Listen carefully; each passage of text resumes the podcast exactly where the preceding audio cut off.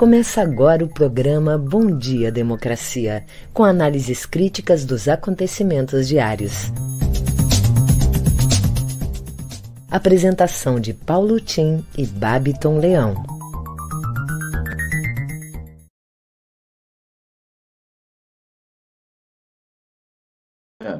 Democracia, bom dia, democratas de todos os quadrantes do Brasil Bom dia, internautas, telenautas que nos acompanham em nosso programa. Bom dia, colegas de trabalho. Hoje, dia 31 de maio, mês longo, tenso, muito difícil. Uma segunda-feira compacta e afetada por quatro grandes riscos que ameaçam a vida dos brasileiros nos próximos meses principal deles, o risco de uma terceira onda do Covid, com o aparecimento de novas variantes, como a da Índia, agora do Vietnã, e o pior, o aparecimento do fungo negro na América Latina, com uma suspeita de caso aqui em Santa Catarina. Matéria no G1 hoje. A corrida contra o tempo para combater as novas variantes do Covid. Veja como que a Folha Wall, no podcast de hoje, trata dessa matéria importantíssima e que constitui o primeiro e maior risco para os próximos meses. Segundo risco, o risco hídrico pelo déficit de potência num sistema de abastecimento, basicamente aqui no Brasil, com base nas hidrelétricas, um abastecimento que depende do clima, portanto, intermitente e os reservatórios operam em linha d'água, em decorrência da falta de águas e da demora do governo em tomar medidas cautelares a tempo, como, por exemplo, ter desde fevereiro usado a bandeira vermelha como anúncio de que havia que começar a economizar energia. Terceiro risco, o risco da retomada inflacionária reconhecida pelo presidente do Banco Central, derivada pelo que ele diz aumento das commodities em escala internacional, beneficia os, os exportadores de commodities, sem que haja qualquer confisco que permitisse redistribuir esse benefício para o conjunto da sociedade, aí poderia residir, como é o caso da Argentina, uma fonte de financiamento do auxílio emergencial, mas também aumento dos alimentos e da energia elétrica e outros preços indexados gasolina vai subir, porque o petróleo, com oferta rígida mundial e demanda crescente, vai aumentar de preço no mercado internacional.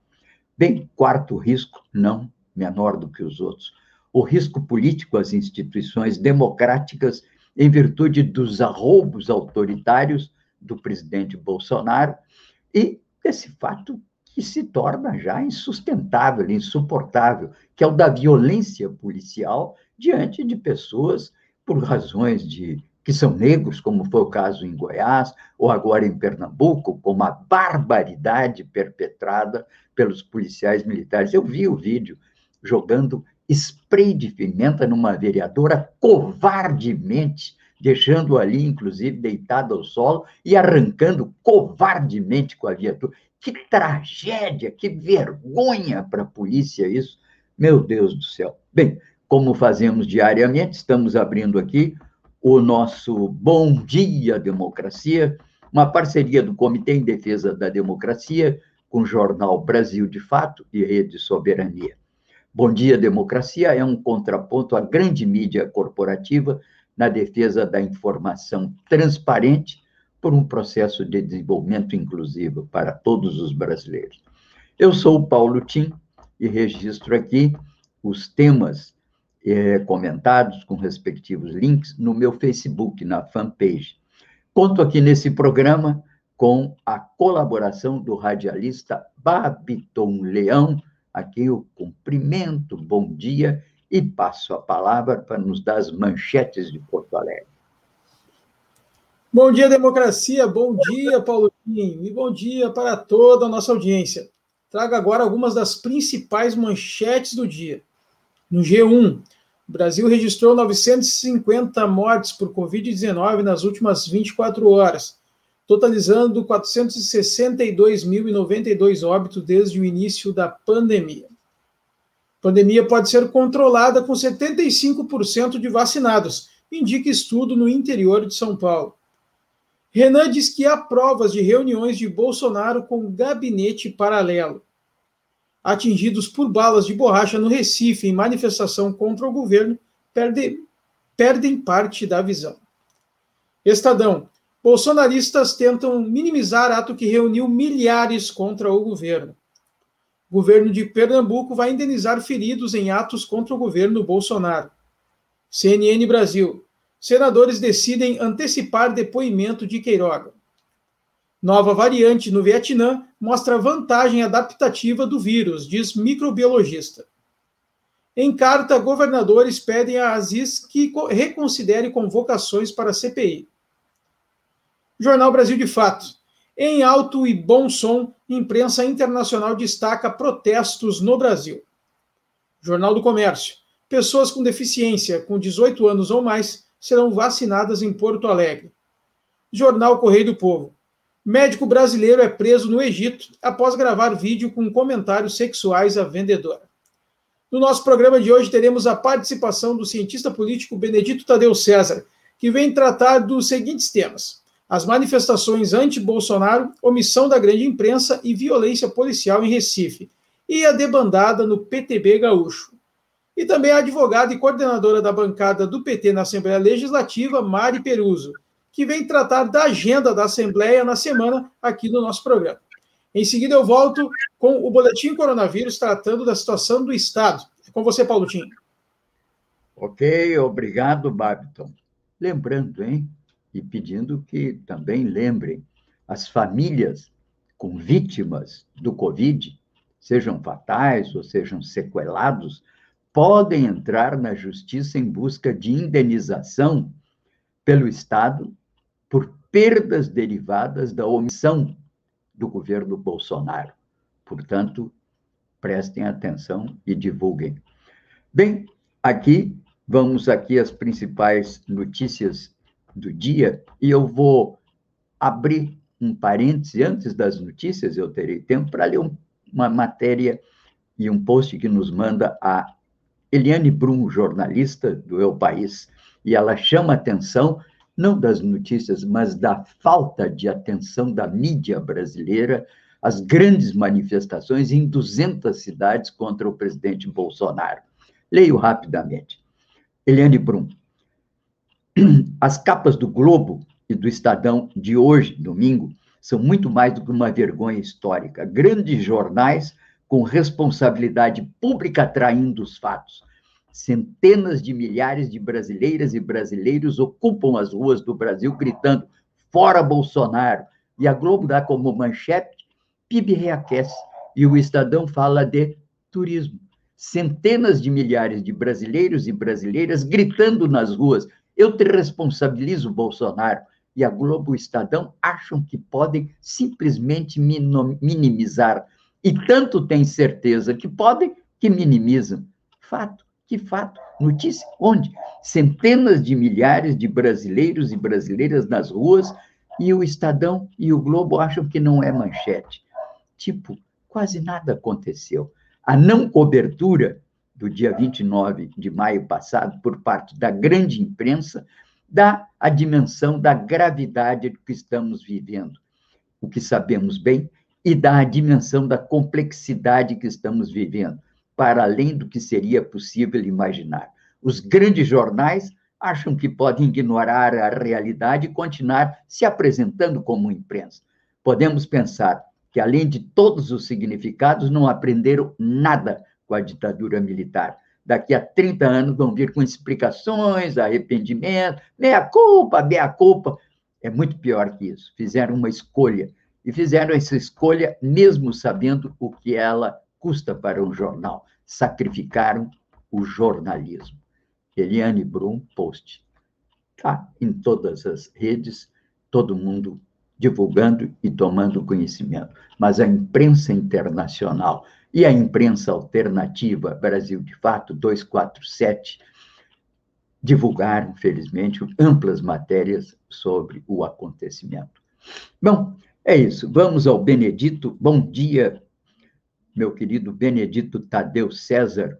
Vamos ao seu comentário nesse início de manhã do dia 31 de maio, desse sufocante mês de maio, né? Bom dia, dia, bom dia Paulo Tim, bom dia, ouvintes, internautas. É um dia frio, né? Um dia muito frio e aqui está, amanheceu com 4, 3, 4 graus. É, parece que frio também é a parte significativa da grande imprensa. Como tu mesmo leste aí o texto da Eliane Brum, o Estadão e o Globo, os jornalões, ignoraram as manifestações de sábado, enquanto o mundo as repercutiu. Uh, o Globo repete, em parte, aquilo que ele fez na campanha das diretas em 1984, quando noticiou quase um milhão de pessoas na Praça da Sé, em São Paulo, e o Globo teve o desplante de dizer que eram estavam na rua para comemorar o aniversário da cidade de São Paulo, porque foi no dia 25 de abril, 25 de maio, desculpe, de janeiro, que era o dia, aquela manifestação, que era o dia do aniversário de São Paulo. Mas não tinha nada a ver com o aniversário de São Paulo. É, isso mostra né, que, de fato, veja, essas grandes imprensas, grandes empresas de imprensa, não obstante tenham suas picuinhas com Bolsonaro, estão fechadas com ele não é? na, na grande política, na mortandade, na realização da, da, da estratégia né, de é, imunização de rebanho e muito mais do que isso, tudo isso está associado né, às políticas econômicas implantadas e de bem-estar de, de, de, de, de, de desmonte do estado de bem-estar social implantado por esse governo genocida. É, isso nos leva né, também a, a, a, associar aquilo que aconteceu em Recife. Além da grande imprensa, há uma parte significativa das forças policiais brasileiras é, e, além das militares, fechadas com Bolsonaro. É, aquela ação foi de repressão, né, que já resultou em duas pessoas com, que perderam seus olhos pela repressão é, policial em Recife, é, aquela, aquela repressão ocorreu completamente à revelia das ordens recebidas pelo governo do Estado. É bom que todo mundo saiba que as polícias estaduais, né, as polícias militares, aqui no caso a Brigada Militar, é, ela é submetida, em última instância, ao governo do Estado. O comandante em chefe é o governador de cada Estado. E eles agiram completamente à revelia das instruções. Isso mostra que há uma, um motim né, dentro das forças policiais que precisam ser é, é, controlados e precisam ser desmantelados. Por enquanto é, é só tem toda a razão. Aliás, aqui o meu reconhecimento ao jornalista Otávio Guedes, do G1, que tem tido uma posição bastante independente dentro dessa rede, que é uma rede poderosíssima e nós sabemos dos seus interesses. Mas, diz ele, a repressão no Recife é um risco para a oposição no seu bloco. E mostra que o bolsonarismo perde nas ruas e perde nas redes sociais e perde, digo eu, mais na opinião pública. Vejam aí esse, esse indicador da evolução do apoio ao Bolsonaro, ao governo Bolsonaro, que ainda é elevado, é 35%, mas já temos aí praticamente 70% de brasileiros que desaprovam o governo. Temos aí, sim, 59, 60, sim, perfeito, senão ia ultrapassar o 100.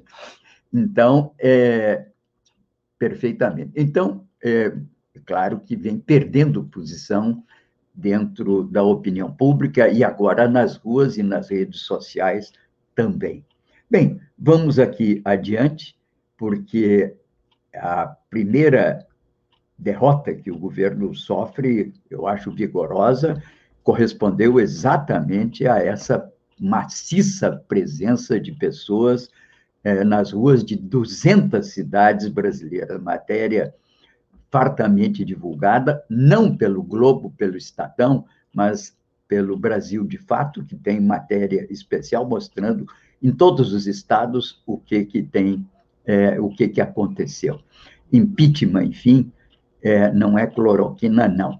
Bem, manifestações trouxeram de volta uma palavra que andava sumida, impeachment. É o artigo que está no Brasil de Fato, de Leonardo Sakamoto, que escreveu originariamente na UOL, e o Brasil de Fato reproduz. Atos pelo fora Bolsonaro repercutem também, e a adesão a protestos surpreende e pressiona por impeachment. Artigo de Maria Carolina Trevisan, do UOL Universa, também reproduzido no Brasil de fato. Os assuntos internacionais que mais chamam a atenção hoje continuam sendo os assuntos relativos ao Oriente Médio. Vários artigos em toda a imprensa, da, da, todos os sites, o Paraíso Brasil, a Terra é Redonda, chamando a atenção desse caráter neocolonizador violento de Israel sobre as áreas palestinas. Né? Na Colômbia segue a violência, oito estados estão sob intervenção militar, protestos ocorrem, ocorreram no sábado. Os manifestantes continuam mobilizados após derrotar duas reformas neoliberais do governo Ivan Duque. Matéria do Brasil de Fato, do dia 29, aí assinalada no minha fanpage, os que, os que se interessarem. No Peru, dois caminhos eleitorais e um possível esquecimento latino-americano. A data está perto suficiente para que a comunidade internacional comece a analisar atentamente os acontecimentos naquele país da América Latina. Matéria também do Brasil, de fato. Com relação ao Equador, Pedro Brigger nos traz uma matéria na alainet.org.org, é, que mostra para quem governará Laço, esse empresário eleito pela direita, sem apoio nas, na, na, nas câmaras legislativas sem apoio de grande parte da opinião pública do Equador. É claro que a história permite pensar que, tampouco nesse caso, o empresário que se tornou presidente governará para a maioria daqueles que votaram com a ilusão de uma melhor vida. Matéria, portanto, aí assinalada da alainet.org. Bem, aqui os assuntos internacionais vão dando lugar agora aos meus comentários sobre principais assuntos nacionais, rapidamente. Monitor da violência mostra que o Brasil teve queda de 11% nos assassinatos, uma queda substancial decorrente da pandemia e os efeitos que isso trouxe para o conjunto da cidade. Estudo feito em Serrana, em São Paulo, traz a boa notícia. É possível controlar a pandemia com 75% da população vacinada. Tivéssemos enunciado em janeiro a vacinação, certamente não teríamos essa quantidade de mortos que tivemos e já estaríamos perto desses 70%. Bom, você não entregou a declaração de imposto de renda? Vá correndo, porque hoje é o último dia. Nova rodada de depoimentos também na CPI essa semana e com a provável reconvocação urgente do ministro da Saúde, decidida ontem pelo G7, que é independentes mais oposição, diante do risco da, da, dessa nova variante, que é a variante da Índia, do Vietnã e outras que estão aparecendo numa rapidez incrível, e mais o risco, esse é o risco do, do, do da, um tipo de peste negra, na né? verdade, é uma micose negra que ocupa o corpo e provoca necrose na pele. Bem, importante também, visita de Bolsonaro aos Yanomami, uma verdadeira palhaçada teatral, mas é dedicada hoje, é, esse assunto é dedicado pelo G1, que mostra que a escalada de violência e invasões de garimpeiros em terras indígenas está a exigir uma providência mais, mais séria do governo, mais séria, inclusive, do que essa visita teatral promovida é, no fim da semana passada. No fim de semana passado, na quinta-feira, pelo presidente Bolsonaro, uma rápida visita, não fez nada, todo teatrinho pré-preparado. Parecia aquelas visitas do Mussolini, do Hitler, quando andavam visitando o interior e que armavam até cenários para que eles fossem recebidos. Tristeza. Bem, vamos então ao boletim coronavírus aí em Porto Alegre com BAP. Como é que anda aí, BAP, uma coisa? Vamos lá, Paulotinho, trazendo hoje o nosso boletim coronavírus, o painel coronavírus do Estado, aqui do Rio Grande do Sul, que é disponibilizado pela Secretaria Estadual do Estado estadual, né? Óbvio, que foi atualizado ontem às 10 horas e 45 minutos da manhã. Total de confirmados até o momento, 1 milhão e 84.263 casos confirmados em todo o estado, desde o início, claro, da pandemia. Em acompanhamento, neste momento, 16.578 pacientes. 2% do número total, né? A gente sempre faz essa comparação, parece um 2%, parece um número pequeno, mas imaginem mais de 16.500 pessoas em acompanhamento em todo o estado por estarem positivo para coronavírus. Óbitos até esse dia, né, de hoje, dia 31 de maio de 2021, 28.158 no estado do Rio Grande do Sul. A mortalidade segue crescendo, a taxa de mortalidade 247,5 para cada 100 mil habitantes. E a letalidade aparente também, 2,6 ainda muito alta. A taxa de ocupação em leitos de UTI em geral agora estabilizou, estava caindo, agora voltou a estabilizar, provavelmente vai subir. Esses são, o, são os dados que a gente vem coletando e é o projeto que está sendo analisado pelos, uh, né, pelas pessoas que são responsáveis por, esse, por esses dados. 86,1% taxa de ocupação em leitos de UTI em geral. É o número que vem subindo semana a semana. Claro que todos os, os municípios do estado, 497, têm casos positivos, nenhum está livre disso. Esse então foi o boletim coronavírus de hoje. Em seguida eu volto com as notícias locais. É com você, Paulotinho. Ok. Bom, fim de semana, até pela subnotificação e dificuldade das prefeituras e estados mandarem os seus informes, é, tivemos apenas 950 vítimas fatais por Covid nas últimas 24 horas ontem. E com isso, então, chegamos a pouco mais de 462 mil óbitos por Covid no Brasil. A preocupação maior, como eu disse, é a preocupação pela expectativa de uma terceira onda acompanhada de complicações como esse, essa micose negra que pode acompanhar a doença e que já tem notícias dela aqui na América Latina, um caso suspeito aqui em Santa Catarina. Esse é o assunto hoje que o Café da Manhã, podcast Café da Manhã, do grupo Folha UOL traz, mostrando a corrida contra o tempo para combater as novas variantes do coronavírus. A nova mutação foi identificada no interior paulista, identificada também vários casos, Pará, Maranhão, caso do Rio de Janeiro, um absurdo. Uma pessoa contaminada que desceu do Rio, foi a, a, a Campos, no norte do estado, voltou e praticamente sem controle. Está havendo uma pressão para que haja maior controle nos aeroportos por parte de quem chega de países como a Índia, ou que passa pela Índia. A situação, portanto, é uma situação que preocupa toda a sociedade brasileira.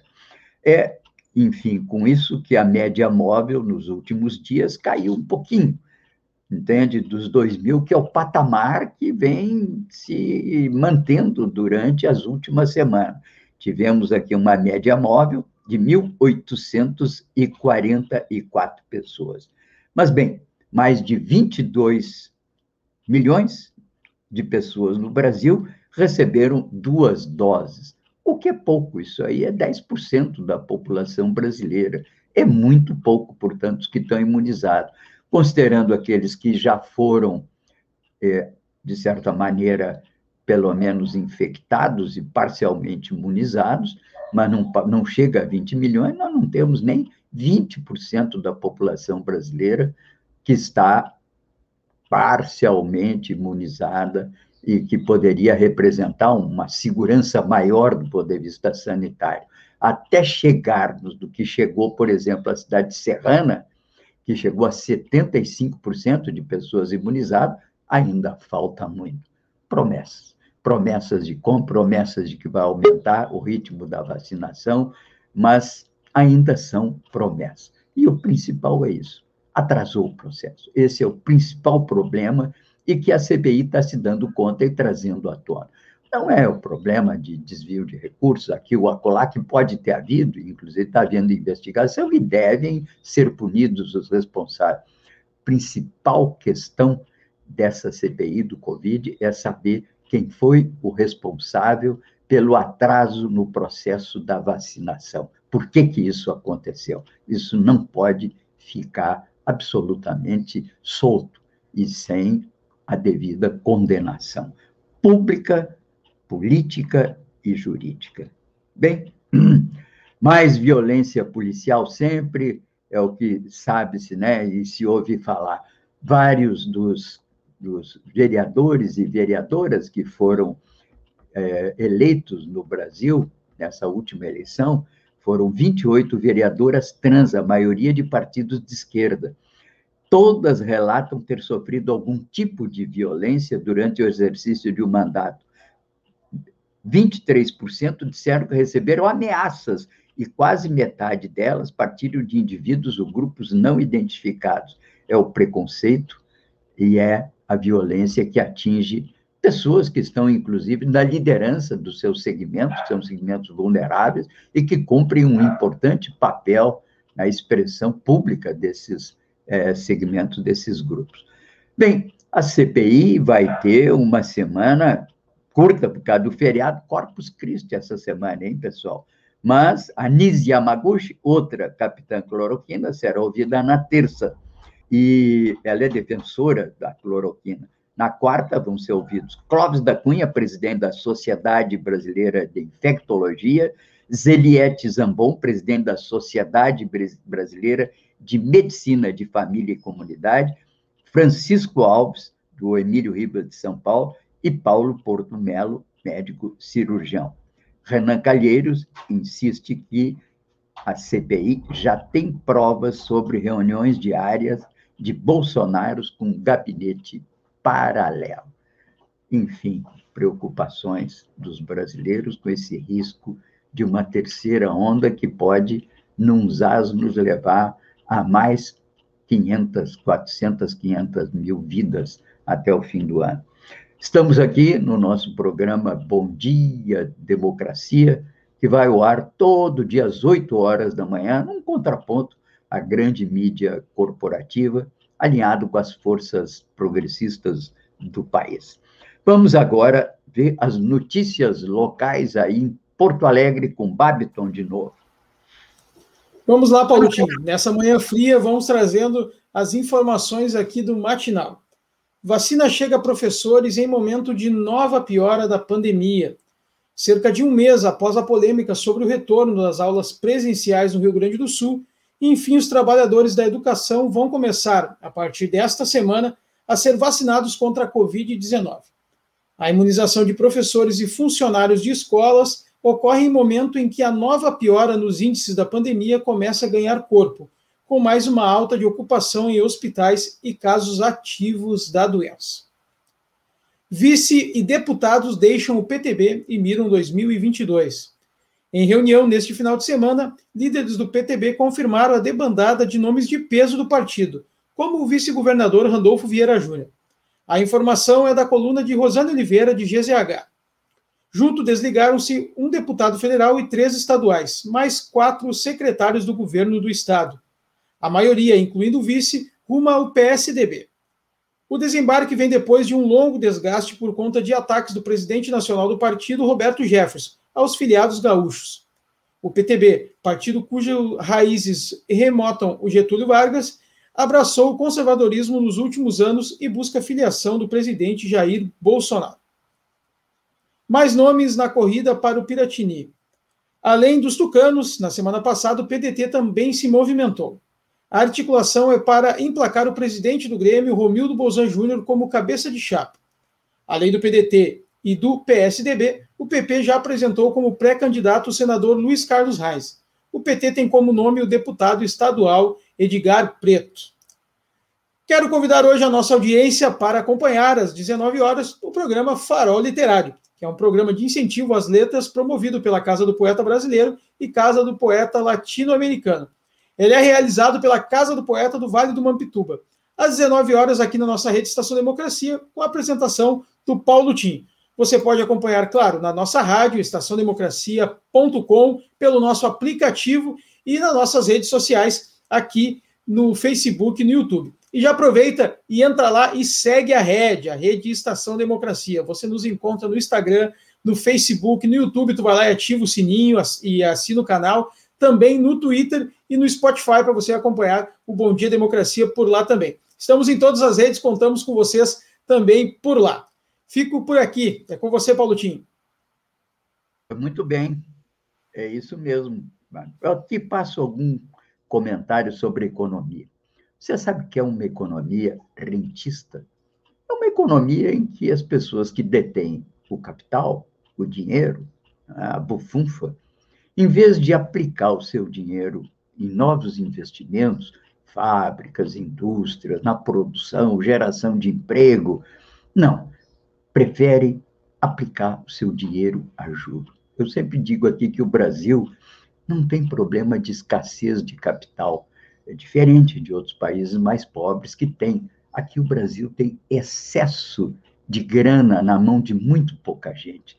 Sabem quanto, por exemplo, que tem colocado a juro, por exemplo, em empréstimos. Hoje tem aqui uma matéria de um economista em suspeito, porque neoliberal, radical, seguidor do Roberto Campos, Roberto Campos avô, pai, neto e todas as gerações subsequentes. Então ele diz, em 2021, o volume de operações de crédito foi 4 trilhões, 53% do valor do PIB. Disso aí, 58%, ou seja, 2 trilhões e 400 é, bilhões, é, que dá 31% do PIB, é aplicado com juro livre, em torno de 29% ao ano.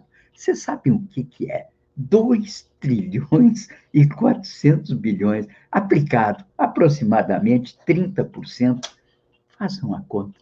Isso é mais de 600 bilhões por ano de juro, dinheiro que tinha que ir para o investimento, que devia gerar emprego, produção, afirmar a presença do Brasil no cenário internacional.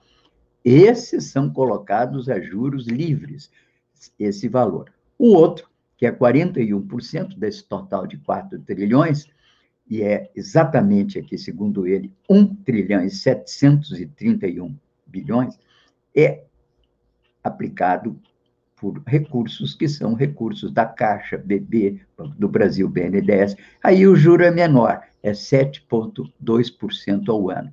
Mas vejam, ainda assim, sobre aquele valor todo, ainda tem outro tanto quase de geração de juros. Agora, somem com isso os é, juros que são aplicados no financiamento da dívida do governo, que são praticamente 6 trilhões de reais.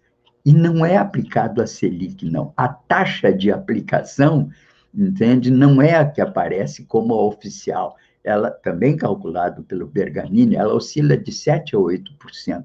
É uma barbaridade. E isso é o que faz uma reconcentração cada vez maior da renda, de uma renda improdutível, estéreo, de pessoas que nem moram mais que essa quantidade de dinheiro, moram no exterior, cercado de mordomias, luxos, vantagens, essa é a realidade de uma economia rentista, que é a economia que nós vivemos e penamos aqui no Brasil. Por isso temos que encontrar uma maneira de fazer reverter isso para o processo produtivo. Senão, estamos liquidados. Isso é uma drenagem, uma sangria que alimenta apenas as ganâncias desses o quê? Quantas pessoas que dominam isso?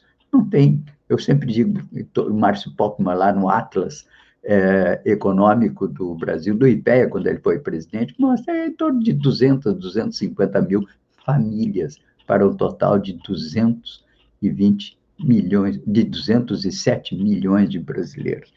Bem, ai, ai, é isso. Bom, bom dia, Mari Perusso. Bom te receber aqui. Conte para nós como vão as coisas lá na Assembleia. Bom dia, Tim, Babiton, todos e todas que acompanham aqui esse espaço do Bom Dia Democracia. Olha, nós, na semana passada, o governo não votou o, a PEC, não, te, não tinha votos para votar a PEC, os 33 votos.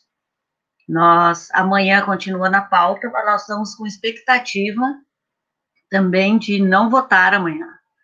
É, o que, que acontece? A, ou eles não tiveram um deputado que estava com Covid, estava no oxigênio, a deputada Anne Ortiz, que está em licença saúde, não está usando o direito é, de licença maternidade do filho, está em licença saúde até o dia de hoje. Então, vamos ver se ela vai é, votar antes de pedir a licença paternidade. Também estamos discutindo é, que não teve, que a primeiro turno, a validade dos votos foi 32 a 19, ou seja, a PEC já está é, derrotada. Né? Temos essa discussão longa, estamos travando, esperamos ter notícias amanhã. Mas vota amanhã, de qualquer forma, o é, PL 170, que trata da questão da homeschool, aquele projeto que o Partido Novo, Fábio Osman, defende. Então, toda a área escolar aí, educação, Mães e Pais pela Democracia, FACEDES, CEPERNS, todas as organizações que trabalham essa questão da educação estão muito é, é, determinados e articulando para barrar esse projeto na Assembleia. Seguimos, né? Nós temos uma audiência pública sobre essa PEC 280 na quarta-feira. É muita luta, muita mobilização. E eu acho que quanto mais tempo a gente tiver, nós podemos derrotar é, o governo nessa questão. Era isso. Ok, Mari, muito obrigado pela tua presença aqui. Enfim, é, vamos lutando, né, tentando segurar um pouco para que esse trator aí que vem sendo comandado pelo nosso governador, né, não leve as últimas consequências do seu projeto de privatizar tudo no Rio Grande do Sul, né? Daqui a pouco Exatamente. vamos ter que pagar para respirar ali na Praça da Matriz, entende? Porque uhum. é uma tragédia. Bem, muito Bom obrigado, Mari. Grato. Até segunda. Até segunda de novo, viu? Bem, aqui alguma. Lembrando que todos os dias, às nove horas, aqui na Estação Democracia, da rede Estação Democracia, nós reproduzimos, transmitimos, melhor, retransmitimos o programa Bem Viver do Brasil de Fato, um programa de variedades muito bom. E hoje deve entrar no ar a salsa, entre aspas, na comida e na música. Bem Viver na TV desta semana celebra a cultura latina, nesse momento em que a América Latina volta ao noticiário em decorrência de mudanças que anunciam provavelmente um horizonte novo que aconteceu com o Chile, com a Constituinte, que com a Bolívia retomou o caminho, que é um caminho popular, a Argentina também. Bem, agora vamos ver o que vai acontecer no Peru, um pouco complicada coisa no Peru. Nosso Pedro Castilho, que disputa pelas forças populares, tem um projeto mais à esquerda, mas um projeto a, esquerda latino-americana ela é muito diversificada, como é diversificada a nossa sociedade. Critica-se no Pedro Castilho que ele tem uma visão cultural um pouco retrógrada com relação a questões que são questões de costumes, né? Mas, enfim, vamos adiante. E uma observação que me chama a atenção, e eu não tinha me dado conta: muito cacete nas redes em cima do Nelson Mota. Eu sempre o tomei como uma figura até simpática, assistia os programas dele aqui, o acolá, é um promotor cultural, acompanha muito a vida cultural brasileira, foi responsável ou corresponsável pelo sucesso de várias figuras musicais do Brasil, é, talvez o mais o último deles o Tim Maia, mas o, o, o, Nelson Mota se inclinou muito pela direita e escreve, inclusive frequentemente, eu vi os artigos dele, muito ruim naquele portal Milênio, e agora a turma está caindo de pau nele, porque morre o Nelson Sargento, e ele, que é um dos defensores da música popular brasileira, não, não, não diz uma linha e não aparece dando uma opinião sobre a conjuntura nacional, quando muitos artistas e muitas eh, pessoas da área eh, cultural no Brasil já manifestam os seus dissabores com esse governo que não só acabou com a cultura, como acabou com a vida de mais de 400 mil brasileiros. Portanto, chama atenção e a mim me causou estranheza e, claro, que cobrar de Nelson Mota uma atitude coerente com o mundo, que é o mundo da cultura, que parece que ele está meio fora fora da linha, né? Nelson Mota, abre o olho aí, né? Espera lá, né? Bom, vamos aqui no Rio Grande do Sul, matéria do Brasil de Fato, faz uma ampla matéria sobre as manifestações fora Bolsonaro que tomam conta de várias cidades do Rio Grande do Sul. Aqui na minha cidade, Torres, com forte conservadorismo, que aqui domina muito essa região toda e sul de Santa Catarina também, presença grande de muitas pessoas na Praça 15 aqui, numa atitude que demonstre que o país começa a despertar disse que esse é o duende de Garcia Lorca, entende? Que nesses momentos pousa sobre a consciência das pessoas, usa-se muito isso no campo da música, né? Quando em determinado momento a orquestra atinge como seu máxime, né? E contagia, interage com a plateia. É o duende de Garcia Lorca que levanta aqui no Brasil as consciências mesmas mais adormecidas e que parece que começa a levá-las até para a rua em protesto a esse desgoverno que nos acompanha. Em Porto Alegre, matéria também da Brasil de Fato, Pedro Neves, Marcelo Ferreira, Fabiana Reynolds. Porto Alegre, uma multidão saiu às ruas por vacina no braço e comida no braço. Atos ocorreram também em todo o Brasil.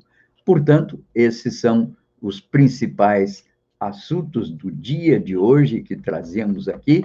O Globo chama atenção na sua principal manchete de hoje que o orçamento de pesquisa do CNPq é o menor em 20 anos.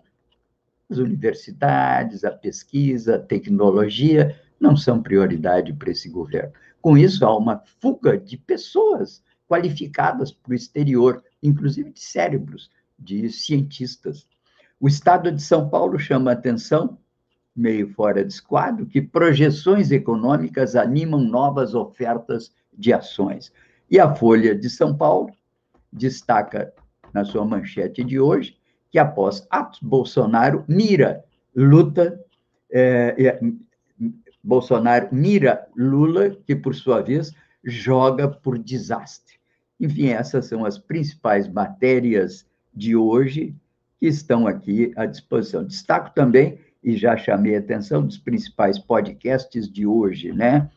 Outras palavras, vários podcasts tratando da conjuntura. O Sul 21 tem podcasts que são mais circunstanciais, não tem um podcast diário.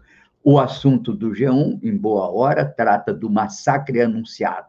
Discute a escalada da violência de invasões de garimpeiros em terras indígenas. Parabéns ao G1 por esse assunto absolutamente importante. E o café da manhã, como eu falei, trata da corrida contra o tempo para combater as novas variantes do coronavírus. E tudo indica que o ministro Queiroga será chamado com muita urgência para falar na CPI sobre as medidas que o Brasil está tomando para impedir essa entrada de novas variantes que podem levar a um recrudescimento da pandemia numa terceira onda. E digo agora, além da essa variante indiana, já se fala na variante vietnamita e das complicações que estão acompanhando essas variantes, sobretudo a indiana. Hoje é o Dia Mundial sem tabaco, hein, pessoal? Atenção aí, vamos fazer um esforço para convencer os nossos amigos mais próximos, nossos parentes, filhos, que ainda insistem nisso, entende? Custo social e pessoal é imenso. Bem, Benedito, tais apostos aí, Benedito? Então, entra em cena, vamos ver aqui, que... Paulo Tim. Tim, eh, eu tinha me proposto a falar sobre a debandada no no PTB, né? e eu vou falar rapidamente sobre ela, mas vou abordar outras questões aqui estaduais. É, boa parte do PTB né, rachou com a direção estadual, é, a direção nacional, porque é, houve um desentendimento ali entre o presidente estadual e o presidente é, é, nacional. Né? O presidente nacional ofendeu o estadual, é, porque o presidente estadual é fiel ao governador do estado. É, o presidente nacional, todo mundo conhece, é o, como é que chama? Aquele que era gordão, agora ficou magrinho, e que foi o. o, o e que é um, um grande escroto, né? O cara que. Eu nem vou falar o nome dele. Bom, mas é, esse, esse é, contingente aí de, de PTBistas, deputados estaduais, federais, prefeitos e vereadores, deverão migrar para o PSDB né, e para o, o, Podemos, para o DEM, tá, que são né, é, estão alinhados com eles é, à direita. É, isso, isso muda um pouco o quadro né, partidário estadual, mas não altera a correlação de forças. Quer dizer, eles continuam sendo, e por isso saem, né, fiéis ao governador e ao projeto neoliberal. É, o, o vice-presidente, o vice-governador é do PTB, né, e ele, ele, inclusive, é candidato à sucessão do atual governador que já declarou que não será candidato. Ao lado disso, a Mari acabou aqui de, de nos informar que é, o deputado Rui Osterman, né, do Novo, vai levar à plenária a votação do seu projeto aí de, de escola é, em casa, né? esse negócio de home office, é, homeschool e tal, quer dizer, é, é escola em casa. Né? É, isso é uma excrescência, né? porque isso contraria, ele se diz liberal conservador. Né? Isso contraria os princípios históricos do, do liberalismo.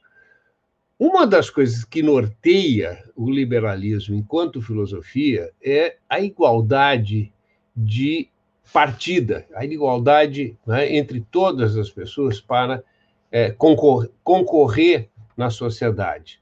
Tá? É isso que embasa a meritocracia. Todos têm a mesma oportunidade e aí os melhores se sobressaem. Como garantias de todos terem a mesma oportunidade numa sociedade desigual ou nas sociedades desiguais? Fazendo escolas públicas de qualidade, né? disseminando isso para todas as pessoas, independente da sua renda e da sua origem social. Então, todo mundo tem a mesma oportunidade inicial. Tá? Quando você institui a escola em casa, tá? você quebra com esse princípio. Então, essas pessoas que se apresentam como liberais, na verdade, são retrógrados completos que combatem o próprio liberalismo, os próprios princípios do liberalismo. Nós precisamos nos unir não porque somos liberais, mas porque o princípio da escola pública é um bem imenso e que, sim, foi uma conquista dos liberais. Muito bom. Óbvio, é, tem só uma coisa: óbvio que os trabalhadores né, e os partidos é, é, de base operária também lutaram para as escolas públicas. Só para que não fique a impressão né, de que isso caiu do céu. Né? Mas o princípio foi defendido inicialmente pelos liberais. Certo. Até porque é uma grande conquista da Revolução Francesa. E eu me lembro das belas aulas do Joaquim José Felizardo, né? quando falava que uma das principais conquistas da, daquela revolução burguesa né? Era exatamente o ensino público e gratuito que foi instituído depois da Revolução Francesa. Então, você tem razão, é uma conquista burguesa e que se incorporou e se aprofundou, claro, uma intervenção das forças populares na história depois do século XIX, com as revoluções populares que se lhe seguiram. Tem toda a razão, Bené. Mas o, o Benedito, aproveitando um pouco essas, esse espírito, digamos assim, que nos envolve com relação à questão da educação, ia lembrar que hoje é o dia do Divino Espírito Santo. E não é que eu seja muito religioso, embora de formação católica, mas é que tem uma grande importância na vida de grandes segmentos da população aqui no Brasil, que é a celebração das festas do divino. Inclusive, eu morei muitos anos em Goiás, sempre estranhava muito que as festas do divino têm mais significado que o próprio Natal. E isso, para mim, foi uma surpresa. E, por incrível que pareça, isso tem muito que ver, é uma herança de Portugal do século XIV, uma esposa que virou santa, eu acho que é Isabel o nome dela.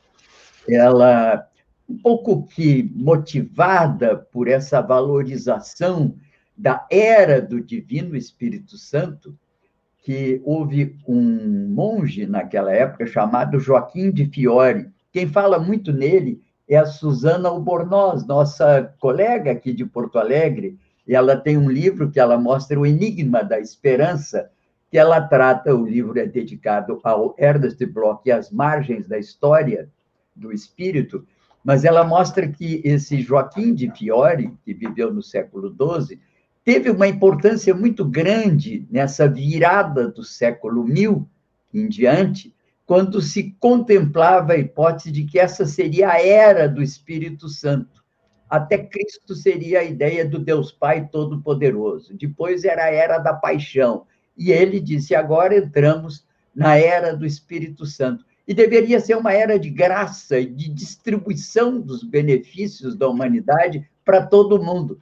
Por isso que a festa do divino sempre tem muitos comes e bebes, porque na época de Portugal abriam-se os portões dos castelos e se convidava a população nesse dia para celebrar a graça do Espírito Santo que se celebra 50 dias depois da Páscoa. Então, eu tenho um pouco isso, porque muita cantoria, muita tradição aqui no Brasil envolvida com essa valorização do Divino Espírito Santo.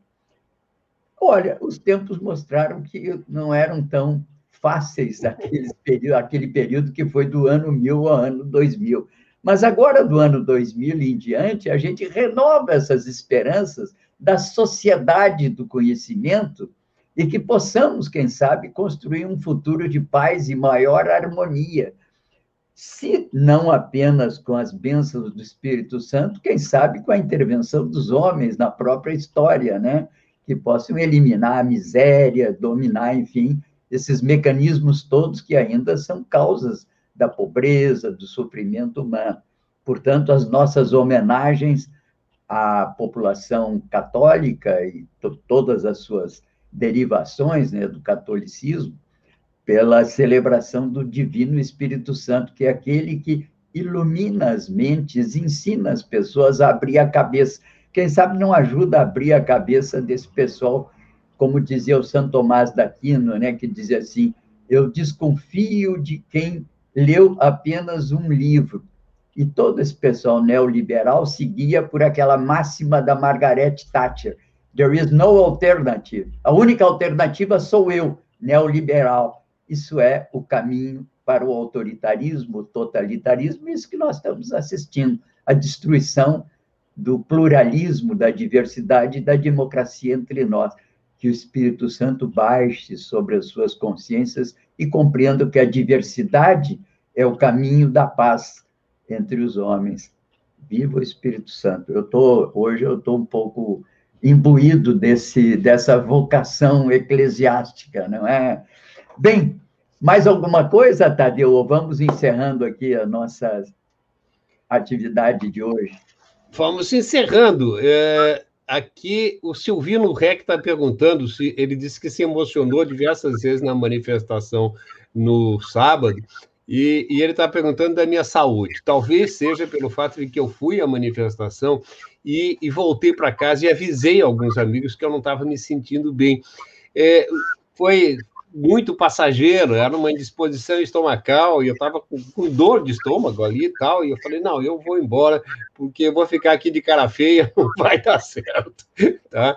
E, mas então foi isso, mas eu estou bem de saúde, muito obrigado pela preocupação, e, e, e, com relação às festas do Divino, né, isso, além da esperança que tu diz, Tim, que eu acho que é muito bem colocado, né, é, nós tínhamos uma ampla tradição no Brasil né, do catolicismo popular. Aqui, né, ali na, na, na, na, na, na, na cidade, na, na, cidade baixa, ali perto da, da, da é, na Redenção, a gente tem a Igreja do Divino, uma capela do Divino ali, né? Não sei se ainda tem comemorações da festa do Divino, mas são festas muito bonitas, com um envolvimento popular muito grande que, né? e que nos centros urbanos se perdendo, né? o que é uma pena. Bom, eu acho que nós teremos hoje. Hã? Sim.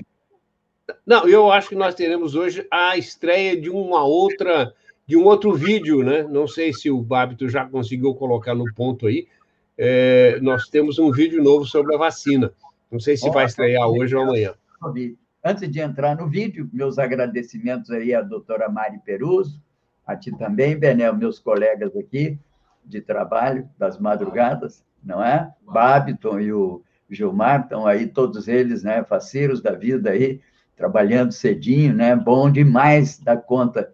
Mas eu queria lembrar, eu falei muito, esqueci de lembrar que um livro fundamental para nós entendermos essa virada do ano mil em diante, parece que é muito tempo, mas foi do ano mil que surgiram as cruzadas que era uma tentativa de docilizar um homem extremamente guerreiro e fazê-lo servo, enfim, da cruz.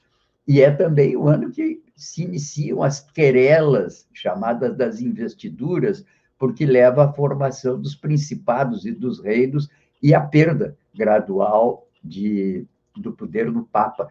Excelente livrinho do Voltaire Chile, nosso colega aqui do, de Porto Alegre, Achei, por acaso, esse livrinho numa feira do livro certa vez. Maravilhoso. Bem, eu vou ficando por aqui, convocando todo mundo para amanhã, às 8 horas. Bom dia, democracia. E vamos ao vídeo, ver se temos um vídeo novo. Não temos o um vídeo novo, vamos no vídeo que tem rodado ultimamente. Um abraço para todos, então. Até amanhã. O vírus não tem ideologia. O vírus não tem religião. Ele simplesmente segue seu caminho, implacável, sem descanso. Para vencê-lo, precisamos esquecer nossas diferenças e saber que as nossas armas são a ciência, a informação e as nossas atitudes. Estamos numa guerra e, querendo ou não, somos todos soldados. Em nome de todos que você ama, faça a sua parte. Cadastre-se em portaldavacina.com.br Tenha acesso a informações apuradas e saiba quando e onde a vacina vai chegar na sua região e as datas de vacinação para cada grupo de sua família. Portal da Vacina é o Brasil todo conectado para pôr um fim na pandemia. Apoio Comitê em Defesa da Democracia e do Estado Democrático de Direito.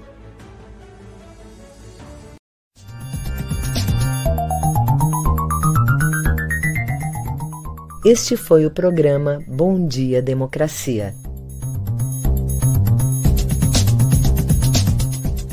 Nos encontramos amanhã às 8 horas.